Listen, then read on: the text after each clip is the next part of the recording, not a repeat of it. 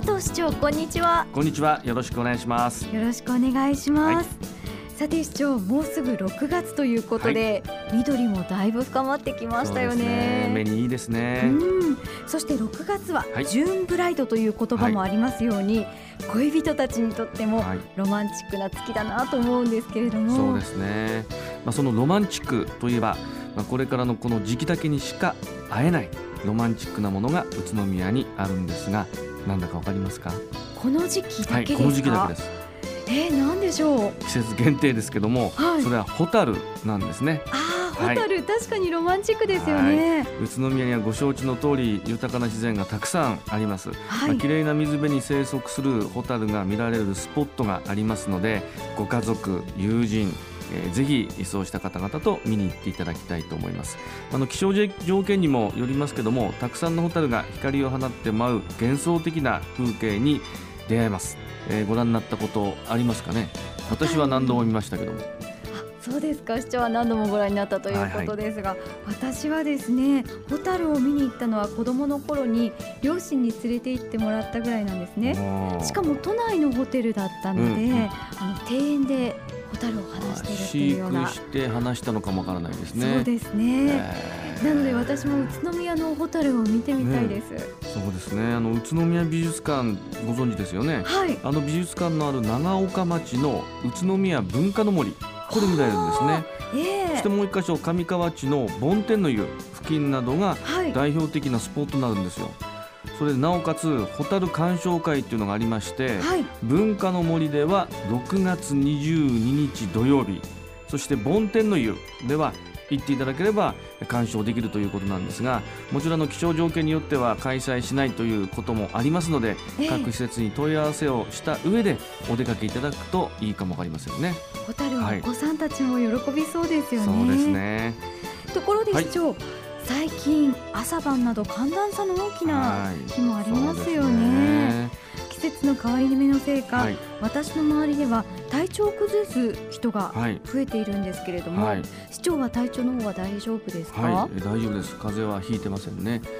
まああの市長になる前からですけども、もうえ20年近く風邪はひいてないですね。ああそうですか、はい20年。寝込んだことはもちろんないですけども、ええあの鼻がクシュクシュするとか、はいうんそういうことはたまにありますけども、熱が出たり、はい。あるいは寝込むってことはもう全然ないですね。やはっぱりあの勝手な解釈による健康管理、自己管理がうまくいってるのかなって思ってるんですけどね。あその健康管理の秘訣を教えていただけますそうですか？ね。あのまず一つがやはり睡眠時間ですね。はあ睡眠は大事ですよね。まずそうです。まずねあのどんなに忙しくても睡眠時間さえあればはい。どうにか体は回復するんだと思うんですよ。うんですから体のためにやはり睡眠時間はちゃんと取る。はい。えー7時間以上なるべく寝るようにしてます。えー、お忙しい中ではい7時間でも。あの7時間といっても。はい。夜遅く寝ての7時間じゃ意味ないんですよねやっぱり12時前おー12時前に寝て7時間確保するはい。そしてもう一つがやはりあの食事ですよねああ食事も大事ですね。高カロリーのものはなるべく食べないえーそして食事の際には最初に野菜を食べる。おお食べる順で、番も。はい、それと塩分はなるべく控えめ。でそういう工夫をすること。はい。そしてもう一つの寝ること食事ともう一つ。これが水なんですね。水。はい。これはもう私の勝手な解釈でやってますけどもはい。下水水道なんかの管とかでも下水道もやっぱりあのどんどんと濃いものを流してると詰まってきちゃうじゃないですか人間の体の中の血管もーはい。やはりなるべく水分をたくさん取ってうんで血液の流れを良くするというか詰まりにくくするとかそういうことをした方がいいんじゃないかなと思ってはい。1日冬で1.5リットル真水を飲むんですね純粋な水を。結構飲まれますね。で今日もここに来てスタジオでお茶いただきましたけどもそういうお茶とかコーヒーとかって入れると多分2リットルは湯に飲んでると思うんですで夏は汗をかいてしまうんでなるべく、あのおしっことして出したいんで2リットルの水そしてその他の飲み物として大体1リットルから3リットルは飲んでると思うんですよ。そういう水飲みをやるようになって、はい。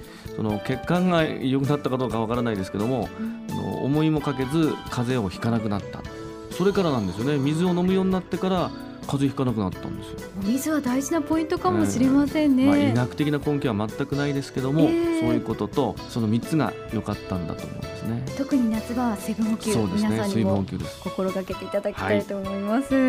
でやっぱりこう市長のお話にもありましたけれども、食事ってすごく大事だと思うんですよね。そうね。そして来月6月ははい健康づくりに大切な食を考えるはい。食育月間なんですよね。はい。もう運動と食これを大切にする。はい、まあついでですけども先ほどの健康法私運動がする時間がないんで、えーまあ、そんなことやってますけども、はいそのご自身に合った何かスタイルを作られると、うん確立されるといいかもわかんないですね。そうですね。でその目安として使っていただくのがこの食育月間を利用していただきたいと思うんですこれは国と中央工業団体とか関係団体等が協力して食育推進運動を重点的に実施して食育の浸透を図るための月間とされています、はい、まあ、毎月19日は食育の日でもあるんですね。えー、食育ということで19ということで無理やりあ語呂合わせです、ね。語呂合わせですけどね。で本市の平成22年の三大死因というのを調べたんですがはい、がん心臓病そして脳卒中なんですね。これいずれも生活習慣病から来るものだと思うんですが、まあ、こういうものもぜひあの意識をしていただきたいと思います。生活習慣病が三大死因ということは、そうなんですね。やはり食事で生活習慣病を予防していくということもとても大事ですよ大ね。切ですね宇都宮市でも食育月間にちなんで、はい。い、ろいろな取り組みがあると思うんですけど、ご紹介いただけますか？あの食育月間にちなみまして食育パネル展というのを6月17日月曜日から21日金曜日まで市役所市民ホールでパネル展示をいたします、まあ、その他にもですね、栄養士さんによる相談会も実施してますのでどんなことでも気軽にご相談いただきたいと思います。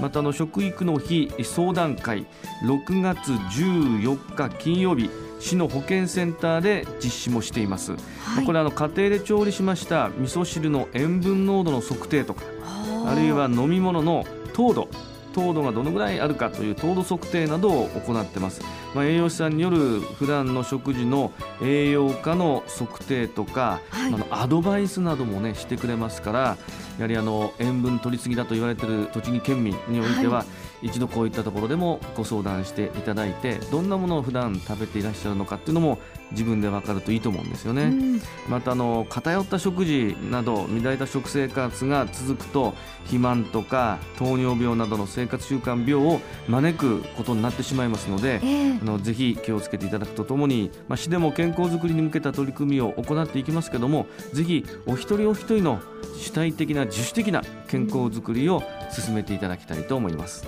やっぱりこう自分自身で健康を維持、増進していくという心がけは大切なことですよね。そうなんですね。やっぱり自分でやはりあの管理していかないと人任せだと、やはりその人がいない時とか自分で一人の時なんていうのはええ。管理できないという状況になってしまうんですね。はい、で今高齢化社会が歌われてますけどもやはりあの高齢化社会というのは私はいいことだと思うんですね。はい、医学も進歩しましたしいろんな方が苦労されて老後は長生きをされるただここに条件があって健康寿命を伸ばすというそういう長生きがいいと思うんですよそのためにはどうしても自分で自己管理を徹底してすることができる。そういう人になっていただければと思います。やっぱり健康であることがまずあってそ,、の上でさまざまな生きがいづくりなどに取り組むことができますからでね。え食事に気をつける。で極力できるだけ運動をしていただく。はい、そういうことをぜひえー健康増進のため健康寿命を伸ばすためにも行っていただければと思います。はい、佐藤市長ありがとうございました。ありがとうございました